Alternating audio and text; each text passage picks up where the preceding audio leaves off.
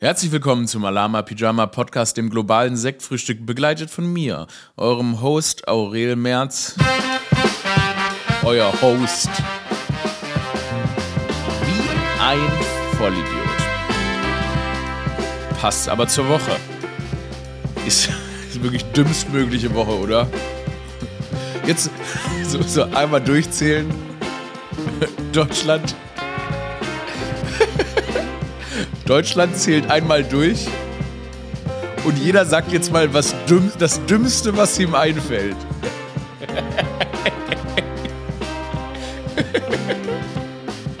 nee, ernsthaft? Alter. Ja, keine Ahnung. Ich glaube, ich habe selten so viel dumme Scheiße wie diese Woche gehört.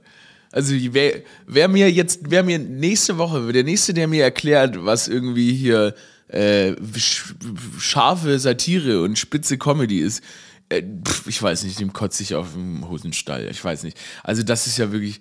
Wer heute diese Woche sich alles dazu geäußert hat, wie Comedy funktioniert und so weiter. Puh, ey, bist richtig erschöpfend. Aber komm, dazu kommen wir später. Ich bin hier so in so ein komisches ähm, Ding reingerutscht. Auf Instagram werden mir jetzt immer so Motivationsvideos angezeigt. Ich, es ist wirklich, also irgendwie so, ständig brüllt irgend so Dude hier, if you don't sweat tears and you don't sweat bla bla bla, you don't have power and you will not make it and bla bla bla in life und so. Es ist ja irgendwie so ein, es ist ja irgendwie immer so ein, so ein, äh, so ein Ding, dass man, ich habe manchmal habe ich wochenlang werden mir nur sehr schöne Frauen angezeigt ähm, ich glaube, dann denkt Instagram, ich bin ein notgeiles Fickschwein und zeigt mir dann die ganze Zeit, weil man einmal ist immer, wenn man einmal was liked, ne, dann ist man, rutscht man ja in so eine Falle rein. Und offensichtlich muss ich irgendwie so ein Bodybuilding-Video geliked haben, weil jetzt habe ich plötzlich nur so Bodybuilder, die riesige Handeln hochheben und dabei irgendwie angebrüllt werden von irgendeinem so Filmzitat von Clint Eastwood, der dann sagt, if you don't sweat tears and you don't drink blood, you will never make it in life. Und ich bin sehr, sehr beeinflussbar. Ich bin sehr beeinflussbar und deshalb ähm, fange ich jetzt mal mit Bodybuilding an. Mhm. Ich, ja ich mache ja nicht mal Sport zurzeit. Ich mache ja nicht mal, ich muss jetzt mal Sport. Die Woche machen wir mal wieder Sport. Weil ich glaube, jetzt müssen wir uns mal wieder hier körperlich auf den Sommer vorbereiten. Da ist man so ein bisschen in so ein Loch gefallen. Da müssen wir uns wieder motivieren. Ich habe eine Ringeltaube auf dem Balkon. Ja. Erzähle ich jetzt noch über diese Ringeltaube, bevor wir uns dem großen Thema der Woche widmen. Der großen Comedian Joyce Ilk, was sie gesagt hat. Ja, davor widmen wir uns noch der Ringeltaube. Ich habe eine Ringeltaube auf dem Balkon. Ich habe sie jetzt mal Taube genannt. Und die, die, die äh, macht mich wahnsinnig. Erst dachte ich so, die kommt auf den Balkon, damit ich sie beobachten kann. Und ich beobachte sie. Aber ich schwöre euch, den ganzen Tag sitzt diese Ringeltaube auf meinem Balkon und starrt mich an. Und es ist jetzt nicht so, dass ich jetzt auf der Couch chillen kann, ohne von der Taube beobachtet zu werden. Und die, die geht so langsam und es macht mich nervös und die ist riesengroß, die ist wie ein Huhn. Und ihr wisst ja, ich fütter ja meine Spatzen und Meisen und so weiter, habe ich ja so ein, hab ich ja so ein, so ein, so ein, so ein Futtertrog aufgestellt. Und die Ringeltaube hat es jetzt gemerkt und die füttert, und ich habe Angst, dass sie ein Nest bauen will. Und im Gegensatz zu euch, die ihr ja viel darüber diskutiert, wie sehen denn Taubenbabys aus? Niemand hat die je gesehen. Ich habe mir diese Frage schon vor Jahren gestellt und bin auf die Suche nach Taubenbabys gegangen. Ich habe die gesehen, die sind wahnsinnig hässlich. Ihr wisst, ich liebe alle Tiere. Ich liebe alle Vögel. Ich liebe alles. Ich liebe alles. Ich, bin einfach ein Typ voller Liebe. Aber Taubenbabys wirklich. Also wenn, wenn eine Spezies, wo man sagen muss, nee, die ist ein bisschen zu hässlich, um zu existieren. Taubenbabys, wow. Es hat schon einen Grund, dass niemand weiß, wie Taubenbabys aussehen, weil das kriegst du nicht mehr aus dem Kopf. Und wenn die jetzt hier auf meinem Balkon ihre Eier droppt, dann habe ich den Salat. Dann habe ich Taubenbabys. Und dann muss ich jeden Tag in diese hässlichen, hungrigen Gesichter starren und die dann füttern. Und dann habe ich hier so eine kranke Beziehung. Dann bin ich mit einer Taube zusammen. Und wir haben Kinder gemeinsam. Wow, das ist wirklich, ich gebe der Natur die Hand. Vielleicht ist es irgendwie, während ich das gesagt habe, fand ich es irgendwie wieder auch geil, dann Taubenvater zu sein. Ist es, ist es, ist es schon irgendeine, ist es schon irgendeine neue, ist es schon irgendeine spannende neue sexuelle Ausrichtung, wenn ich jetzt mit Tauben zusammen bin? I don't know. War aus manchmal beim Friseur, hab mir die Haare, geil, wie ich erstmal alle langweiligen Themen abhake, aber ich finde, es gehört dazu. Beim Friseur, ich habe relativ kurze Haare. Ich sehe ein bisschen aus wie die 2019-Version von Aurel. Bevor die Pandemie gestartet hat, bevor die Pandemie unser Leben zerstört hat, ich sag mal auch ein bisschen entschleunigt hat, ähm, hatte ich eigentlich kürzere Haare, weil man natürlich öfter zum Friseur gegangen ist. Aber dann, weil man sagen muss, als Kind hatte ich immer schulterlange Haare. Dachte übrigens jeder, ich bin Mädchen. Ich hatte mal in der sechsten Klasse, weiß ich noch, Mathe, hat der Lehrer gesagt, das war so ein Sachse, da hat gesagt, ja, nur gut, das war Schwäbisch, ist egal. Das war in Stuttgart, das von daher kann er Schwäbisch geschwätzt haben, gell? Da hat er gesagt, geht, geht immer in die linke Ecke, die, die Boys gehen mal in die linke Ecke und die Mädels gehen in die rechte Ecke, gell? Und ich bin halt in die, das war jetzt ein halbes Jahr, war das schon mein Lehrer. Und ich bin, ich bin in die Jungsecke gegangen, da hat er gesagt, Aurel, bist du dumm? Hat er gesagt, Aurel, bist du dumm? Warum bist du in der Jungsecke? Und dann habe ich gesagt, Herr Schmidt, war dem falsch, ich habe gesagt, Herr Schmidt. Mit meiner äußerst männlichen Sechsklässer-Stimme. Herr Schmidt, ich bin ein Mann. Nein, ja, aber tatsächlich habe ich gesagt. Und er so, oh, sorry. Aber ich hatte auch eine extrem pfeifige Stimme, ne? Dieses raue, raue Soulsänger-Stimmchen, was ihr jetzt gerade hört. Das hatte ich. Ich habe immer wie Mickey Mouse geredet. So habe ich geredet. Mein Vater hat, mein Vater wirklich, er liebt mich bis heute. Aber die Stimme hat ihn genervt. Hör auf mit deiner Mickey Maus Stimme. Meine Mutter hat mir gesagt, ich war ein anstrengendes Kind. Stimmt, ich war am Wochenende, war ja Ostern, ne? Und da habe ich den ganzen Tag Aperol Spritz mit meinen Eltern gesoffen. Das hat mir richtig gut getan. Richtig geil. Ähm, und war ein richtig schöner Tag. Wir hatten noch Sonnenschein und so weiter. Aber da hat meine Mutter mir gesagt, ich war ein nerviges Kind. Kann man sich heute so gar nicht mehr vorstellen. Ich bin ein sehr ruhiger, aus, naja, ich sag mal, austarierter Typ. Ja, bin ein Mensch wie eine Wasserwaage. Man weiß immer, was man bekommt. Überhaupt nicht unberechenbar oder überhaupt nicht. Auch einfach sehr strikte, klare Gedanken, die ich euch ja auch hier serviere. Und wenn ihr die weiter serviert haben wollt, abonniert den Amalama Pyjama Podcast, weil das ist der einzige freie Podcast Deutschlands. Die letzte freie Stimme, die letzte Bastion, der letzte Podcast, bei dem es wirklich um was geht. Deshalb abonniert den Alama Pyjama Podcast, den interessantesten Podcast überhaupt. Aber ich bin ein ausgefühlter Typ. Und so war ich eben schon immer. Meine Mutter hat gesagt, ich war ein anstrengendes Kind. Was ich mir wirklich, ich meine, ich hatte ständig absurde Verletzungen, das stimmt. Ich sag mal, man müsste ständig ins Krankenhaus fahren, weil ich habe mir als Kind Warte mal, ich zähle mal Verletzungen auf. Also einmal habe ich kochendes Wasser über mich geschüttet, dann habe ich mir den Arm verbrannt. Dann dachte meine Mutter, ich werde auch blind, weil mir das in die Augen geflossen ist. Aber ich habe überlebt und ich, kaum Verbrennungen. Hat so ein, aber dann habe ich mir mal einen Kleiderständer Ständer ins Auge gerammt. Ja, das habe ich auch gemacht. Dann habe ich mir mal, bin ich mal durch eine Glasscheibe geflogen, habe mir den Finger abgeschnitten, der musste wieder angenäht werden. Na, das ist nur so, ich habe dreimal den Schädel gebrochen. ich habe tatsächlich dreimal den Schädel gebrochen. Ja gut, rückblickend war ich vielleicht doch ein anstrengendes Kind. Von den Schädelbrüchen merkt man heute nichts mehr. Das würde ich jetzt einfach mal so stehen lassen, okay? Und wenn jetzt hier Nachfragen kommen, hm, das erklärt schon einiges oder so, dann lasst mich bitte in Ruhe. Das stimmt nicht. Das merkt, merkt, man nicht, merkt man nicht. Naja, auf jeden Fall äh, habe ich mir die Haare geschnitten, jetzt habe ich relativ kurze Haare und ich finde FriseurInnen, also ich war bei einer Friseurin in einem Salon, dass äh, ich habe einen neuen Salon ausprobiert, um die Nervosität noch ein bisschen zu steigern. Als wäre ein Friseur nicht sowieso schon einfach ein ganz, ich sag mal, ein ganz beunruhigender Ort, ne? Eine fremde Person fummelt mit einer Schere um euren Kopf rum und fragt euch immer, ist so gut? Erstens, mir ist es scheißegal. Ich habe wirklich keine Ahnung, mit welcher Frisur ich am besten aussehe. Ich bin, man, manche Leute denken, ich bin sehr eitel, aber so eitel, ich bin da nicht eitel genug. Ist mir völlig egal, welche Frisur ich habe. Hauptsache, ich habe Haare. Die Haare stehen mir. Ähm, und das reicht schon. Deshalb mach, was du willst. Sollen die Ohren frei liegen? Oder hast du mal gesehen, was ich. Ich habe die winzigsten Ohren der Welt, die liegen frei, wenn du nur ein kleines Löckchen wegschneidest. Naja, auf jeden Fall hat sie das, glaube ich, ganz okay gemacht. Jetzt habe ich relativ kurze Haare. Aber der, ähm, der Salon, der hatte so eine. Wenn die, die, die, die, die waschen mir den Kopf so. Die hat mir ganz schön den Kopf gewaschen. Das ist übrigens eine merkwürdige Situation, wenn eine fremde Person den Kopf wäscht. Und dann legt man sich ja in so ein Waschbecken rein und diese Sitze an dem Waschbecken in dem Salon waren so Massagesessel. Massagesessel. Also eine fremde Person hat mir den Kopf massiert und den Kopf gewaschen, während ich von einem Stuhl massiert wurde. Motherfuckers. Future is here. Ich nehme mal kurz einen Schluck Wasser.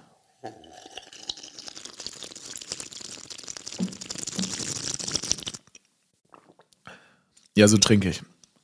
Auf jeden Fall geil wäre, wenn man dann noch jemand die Füße gewaschen hätte. Aber neben mir wurde dann so der Ko fand ganz toll.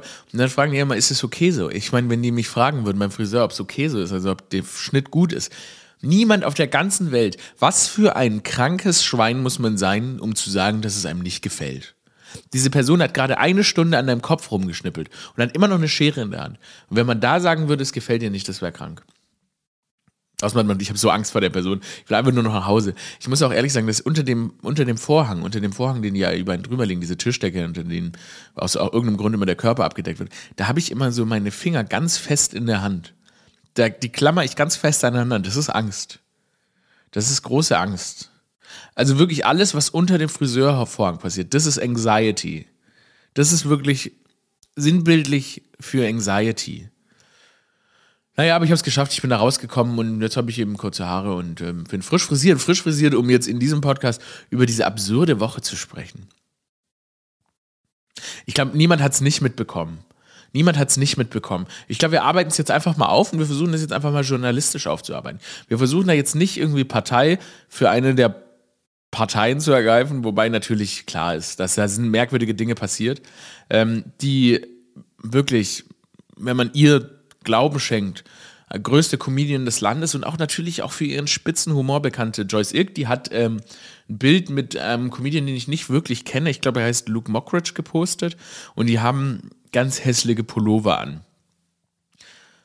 Und also die Pullover sind so hässlich, dass ich eigentlich erstmal abgelenkt war von dem. Te also ich komm, komm, ich, ich als ich als modisch dann doch versierter Mensch kann das Bild gar nicht eigentlich angucken. Ich kann die Caption gar nicht sehen weil ich so fasziniert von so vielen Mustern und Pullovern bin und auch sagen muss, dass es diese Pullover, die, die, die fühlen sich an wie Akupunktur auf meiner Haut. Also es, schmerzt mich richtig. Die haben so ganz aggressive Muster. Ich weiß gar nicht, wie man in die Situation kommt, diese Muster zu tragen. Okay. Und dann zoome ich jetzt mal ran an das Foto, dass diese mm, sehr versierte und auch ihrer Meinung nach brillante Comedian, die immer wieder die Grenzen austariert, äh, Joyce Ilk heißt sie nochmal, ähm, die hat auch eine Kette an, eine Muschelkette und sie um den Hals. Ah, okay, gut. Ähm, also ein ganz nervöses Bild, wo man sagt, allein das ist schon ein Erdbeben. Und dann hat sie ihm dazu geschrieben, hat hier irgendwer von euch Eier gefunden? Ich habe nur ein paar K.O.-Tropfen bekommen. Frohe Ostern, Partnerlook. Freedom of Humor. Aha, okay. Also sie hat ähm, einen Witz über K.O.-Tropfen gemacht. Und da muss man auch ganz klar sagen, das ist kein guter Witz, das ist ein sehr schlechter Witz, das ist ein kein, kein, kein, kein, kein, kein ist kein Witz. ist einfach kein Witz. Also es ist kein Witz. Es ist kein Witz. Ähm, sie hat dann aber dazu dann noch geschrieben, weil es natürlich dann einen riesigen Shitstorm gab, weil Leute sich halt, ich sag mal, zu Recht, äh, Witze über K.O.-Tropfen sind jetzt nicht so der Knaller. Und selbst wenn man einen Witz über K.O.-Tropfen machen würde, müsste der natürlich brillant sein, dass es sich lohnt, dass die Aufregung, die natürlich, weil natürlich Leute sich dafür, na, vielleicht haben viele Leute haben vielleicht wirklich negative Erfahrungen mit K.O.-Tropfen. Das ist eine gefährliche Substanz, das ist eine gefährliche Praktik von wahrscheinlich äh, einfach nur Schweinen, die das benutzen, um ähm, Menschen gefügig zu machen. Das ist ähm, K.O.-Tropfen sind gefährlich. Und ich meine, wenn eine Überdosierung auch wirklich sehr, sehr gefährlich. Und dann hat das Ganze einen Lauf genommen, das kann ich mir nicht vorstellen. Da hat sich wirklich, sie hat gemeint, ihr Humor hat wenig Grenzen und dazu steht sie auch. Das war nur ein lockerer Spruch. Aha. Und dementsprechend das ganze Internet ist komplett ausgerastet. Also wenn man dann da unter dieses Bild in die Kommentarspalten geht, meldet sich das Who is Who auch. Ähm, also sehr auch bekannte Menschen melden sich und kritisieren das absolut zu Recht. Ähm, natürlich wie immer in einer, wow, also da, also da muss man sagen, da, da, haben schon natürlich die mahnenden Kommentare, haben noch mehr äh, Likes und Reichweite als jetzt dieses hässliche Bild mit dem schlimmen Spruch. Es ist wirklich, es ist, es also, ich finde halt diese, ähm, dann kam ja noch irgendwie so ein anderer Comedian, Faisal Kavusi, und hat dann noch schlimmere Sprüche darunter geschrieben. Und ich finde, was das Problem ist, was das macht, ist, dass es natürlich einmal irgendwie verhöhnend gegenüber Menschen ist, die schlechte Erfahrungen mit K.O. haben, aber auch einfach, was es mit der deutschen Comedy macht. Weil ich lese auch viel darüber jetzt, ja, das ist die deutsche Comedy und so weiter. Und das ist nicht die deutsche Comedy. Das ist nicht die deutsche, das ist ungerecht gegenüber diesen ganzen vielen jungen, talentierten Menschen, die Comedy machen. Und auch nicht nur junge Menschen, sondern Leute, die ihr ganzes Leben dieser Kunstform widmen. Und dazu gehört es auch mal Witze zu machen, die zu weit gehen und dann auch zu reflektieren und sich einzugestehen, dass man es verkackt hat. Was hier in diesem Fall übrigens nicht passiert. Sie hat dann irgendwie noch ein Bild mit Oliver Pocher gepostet, oh, dass sie sich psychologische Beratung von jemand hört, holt, der sich mit Gegenwind auskennt. Das ist so, ein Schwachsinn jetzt so zu tun, als wären das die kontroversen Figuren und so weiter. Es ist einfach Schwachsinn. Und dann, ich meine, was Pfizer jetzt dann noch dazu gesagt hat, ich möchte einfach gar nicht, ich möchte, ich, ich habe mir überlegt, darauf einzugehen, ich gehe da jetzt aber nicht drauf ein, weil ich, diese Leute denken halt, dass reine Provokation, dass das schon Comedy ist, aber das ist nicht Comedy. Comedy dazu gehört schon auch noch irgendwie in irgendeiner Form überraschend zu sein. Überraschende Witze zu machen, neue Perspektiven zu eröffnen und dass diese dann manchmal für manche Gesellschaftsgruppen verletzend sein können, das ist tatsächlich ein Risiko, was man eingehen muss, wo man sich aber dann auch eingestehen muss, wenn man zu weit geht. Und wenn ich dann jetzt auf Insta, auf Twitter und so weiter lese, gibt es überhaupt lustige deutsche Comedians? Erstmal fühle ich mich natürlich selber beleidigt, weil ich selber Comedian bin. Aber auch einfach, weil es viele talentierte Comedians gibt, die nicht diese Reichweite haben, auch nicht die Reichweite haben, die ich habe, aber auch nicht die Reichweite haben, die jetzt gerade diese Joyce Ilk und so weiter ähm, haben. Und die werden dadurch irgendwie in den Schmutz gezogen. Und ich finde es, ich finde es nicht, auch nicht cool, dass wenn wir, dass wir jetzt deutsche Comedy nur auf diese, diese, naja, diese negative Art und Weise reduzieren. Naja, ich meine, wenn es jetzt ein, wenn es einen, weißt du, Relotius, der Journalist, der damals dem Spiegel einfach erfundene Artikel geschrieben hat, by the way, hilarious, einfach so erfundene Reportagen und dafür voll viele Preise bekommen hat, da sagen wir ja auch nicht, der ganze deutsche Journalismus ist am Arsch. Machen wir auch nicht. Sagen wir sagen, okay, es gibt schwarze Schafe und so weiter und natürlich ist das alles ganz schön peinlich, aber deshalb kann man jetzt hier nicht eine ganze Kunstform trashen und sagen, das ist komplette Scheiße. Naja, auf jeden Fall, es ist wirklich so die Peinlichkeit. Ich verstehe auch gar nicht, wieso, tu, wieso tut man sich diese Peinlichkeit an? Und wir sind dann mittlerweile ja natürlich auch so, wir, wir, die Aufmerksamkeit, die wir Scheiße geben, auch allein, dass ich jetzt in diesem Podcast darüber spreche, die Aufmerksamkeit, die wir Scheiße in der kompletten Gesellschaft geben, ist zu groß geworden. Wir feiern nicht mehr tolle Dinge. Wir gehen uns, stellen uns nicht mehr hin und sagen, okay, das ist gute Comedy und stellen die raus, sondern wir nehmen uns das Schlechteste. Weil wir natürlich, natürlich mittlerweile an so einem Punkt angekommen sind, an dem wir es in so einer Spirale gefangen sind, an der wir uns aufs Schlechte konzentrieren. Glaube ich zumindest. Nichts, was ich in diesem Podcast hier sage, muss richtig sein. Es ist nur meine, es ist meine Einschätzung in diesem Moment. Ich glaube, wir haben angefangen, uns zu sehr aufs Schlechte zu konzentrieren. Wir lieben, wir lieben das, wir lieben das Negative. aber das ist es, wenn wir alles verkürzt runterbrechen und Scheiße rausstellen. Und meistens ist es leider so, dass mittlerweile Scheiße gibt mehr Likes als Positives. Apropos Scheiße, anderes Thema. Xavier Motherfucking Naidu. Xavier Naidu.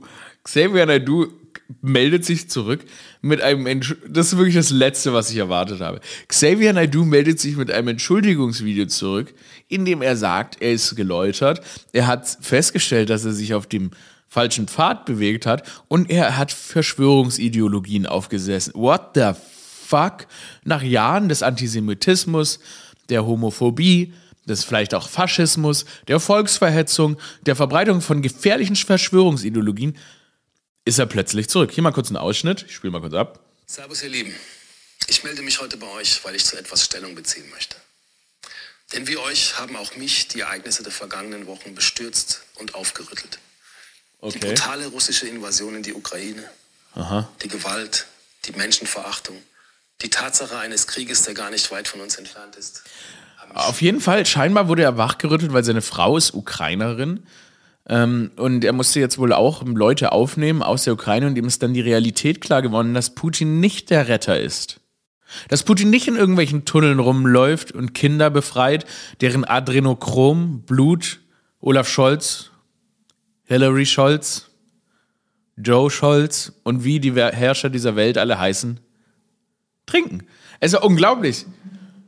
Xavier Naidu ist zurück auf dem Boden des Grundgesetzes. Ist das wirklich so? Also es ist, ich glaube halt, ich glaube halt, Olaf Scholz ist jemand, der lässt sich sehr, äh, Olaf Scholz, okay, Xavier Naidu ist jemand, den man sehr, sehr formen kann. Und offensichtlich ist es halt immer so die, gerade die, die Realität, die ihm am nächsten steht, auf die kann er sich einlassen. Ähm, ich beobachte das mal weiter.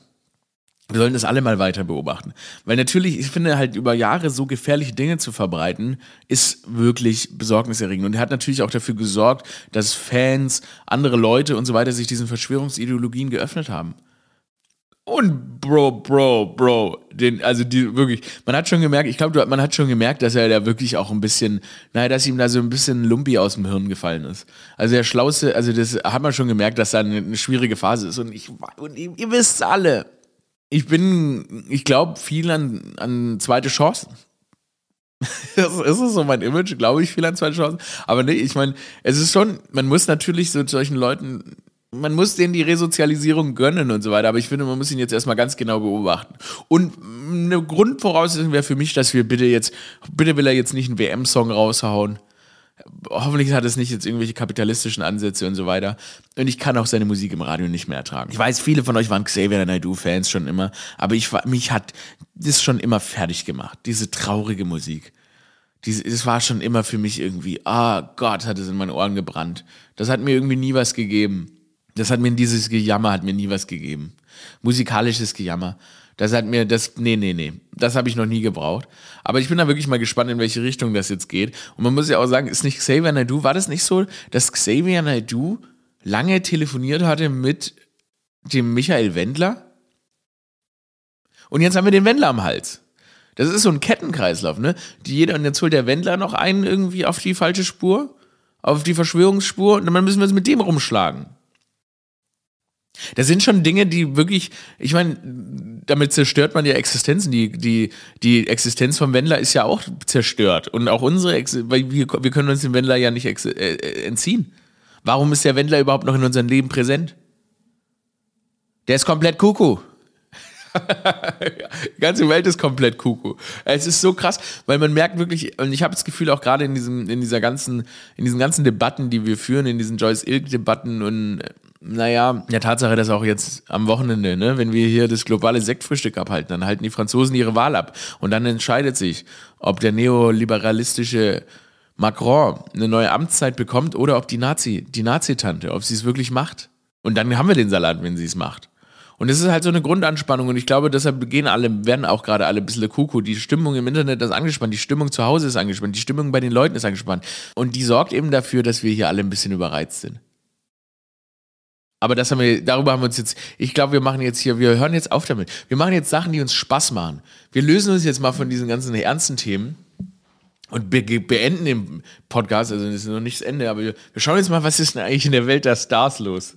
ich habe mir gedacht, komm jetzt, äh, machen wir mal was Lustiges. Öffnen wir mal irgendwie so eine Boulevardseite hier, Gala, Bunte und so ein Scheiß. Was schreibt denn die Yellow Press? Hier, jetzt kommt Alama Pyjama Yellow Press Überblick. okay, also was haben wir hier? Ich bin jetzt auf so einer Yellow Press Seite. Oh, da fällt mir ein Yellow Press. Darf man eigentlich gar nicht sagen, weil das ist irgendwie anti-asiatische Ressentiment. Das fällt mir gerade auf. Okay, neu, dann mache ich das nochmal neu. Der Alama Pyjama Boulevard Überblick. Guck, so einfach ist es. So einfach ist es. Man sagt was Falsches, man revidiert sich sofort. It's, it's so fucking easy. So fucking easy. So, die Queen. 96. Geburtstag. Oh Mensch, und da ist ein Bild von der Queen, wie sie so mit so weißen Pferden da steht. Boah, ist 96 Jahre alt. Arbeitet die eigentlich noch was? Warum gibt es überhaupt noch Monarchie? Ich finde es ja cool, dass sie so ein Maskottchen haben, die Engländer. Aber warum haben wir, erstens will ich das auch, zweitens will ich aber, ich will, ich finde Monarchie scheiße, weil das ist ehrlich gesagt auf Blutlinie basierte Macht und Geld. Das ist völliger Unsinn, aber ich finde, wir sollten einfach so die coolsten Leute zu unseren Queens und Kings wählen und dann sind die so ein Maskottchen. Und es wechselt auch jedes Jahr. Aber egal, die Queen, jetzt ist sie halt so da, sie ist süß und so weiter und vielleicht auch ein bisschen rassistisch, aber scheiß drauf, ist mir jetzt völlig egal. Wir feiern jetzt einfach mal, sehr, wenn jemand 96 Jahre alt wird, dann muss man das feiern. Ja, geil. Und was, was geht's? Geburtstag mit besonderem Detail. Ach, und die hat immer so geile Hüte auf. Krass, Mann. Wie kann man mit 96 Jahren, will ich da eigentlich noch eine Königin sein? Will ich da noch eine Königin? Ach so, und das stimmt, der Prinz Philipp ist ja gestorben schon. Der war aber auch sehr alt.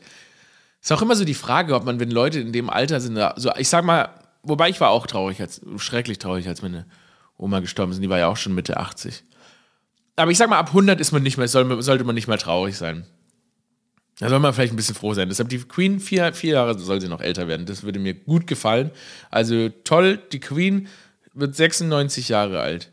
Dass die noch so, dass die noch so Haare hat, ne, so wuschige, die hat ja wie so, als hätten die kleine Wolken auf dem Kopf sitzen. So ein bisschen so Watte haben die da so ausgeleert auf ihrem Köpfle. Wobei, warte mal, warte mal, warte mal. Wenn wir davon reden, dass die Queen 96 Jahre ist, muss die Queen überhaupt noch sterben? Da können wir einen Bogen zu der Folge, müssen Milliardäre sterben spannen. Soweit ich weiß, ist die Queen doch auch Milliardärin. Verkat oder war das verkatert Promis googeln, hieß, glaube ich, die Folge. Warte mal ganz kurz. Vermögen Queen. Vermögen Queen. Weil ich habe ja die Theorie, dass Milliardäre nicht mehr sterben müssen. Wie viel Geld hat Queen? Oder ist es die Band Queen? Mit einem Privatvermögen von über 460 Millionen zählt die seit 1952 amtierende Queen zu den reichsten Briten.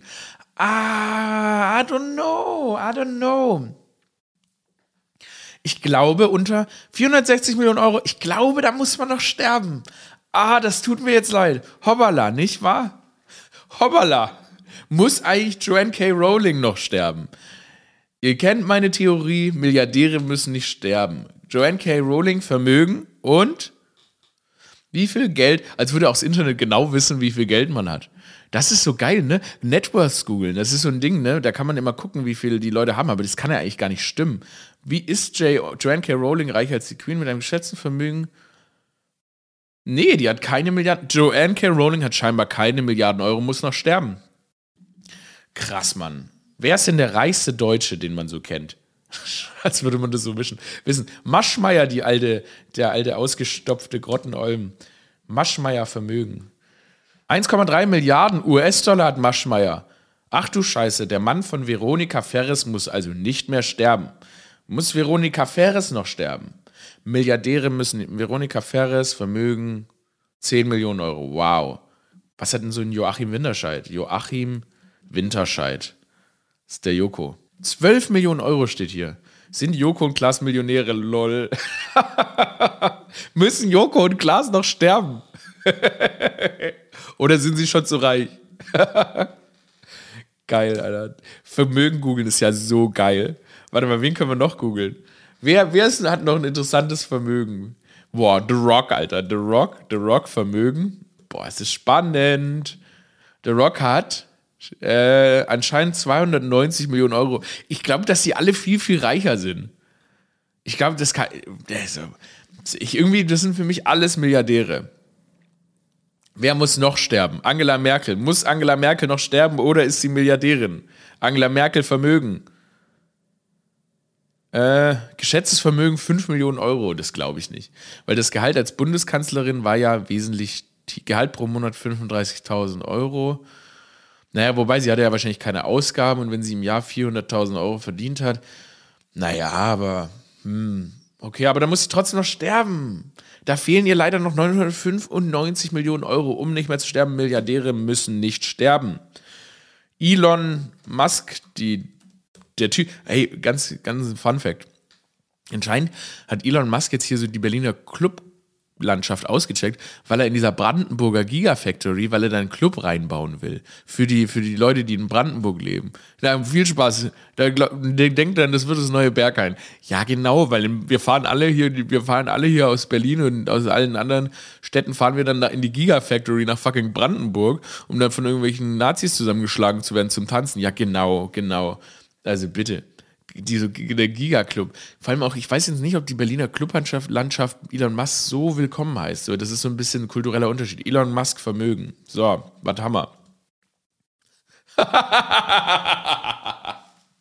264,6 Milliarden Euro.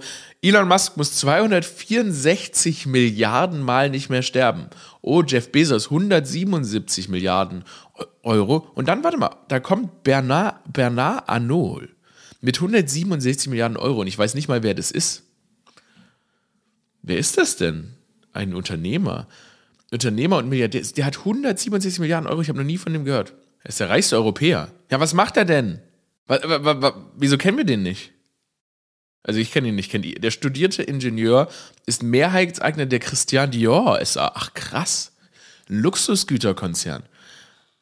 Ach so, mit Fashion macht man auch so viel Kohle.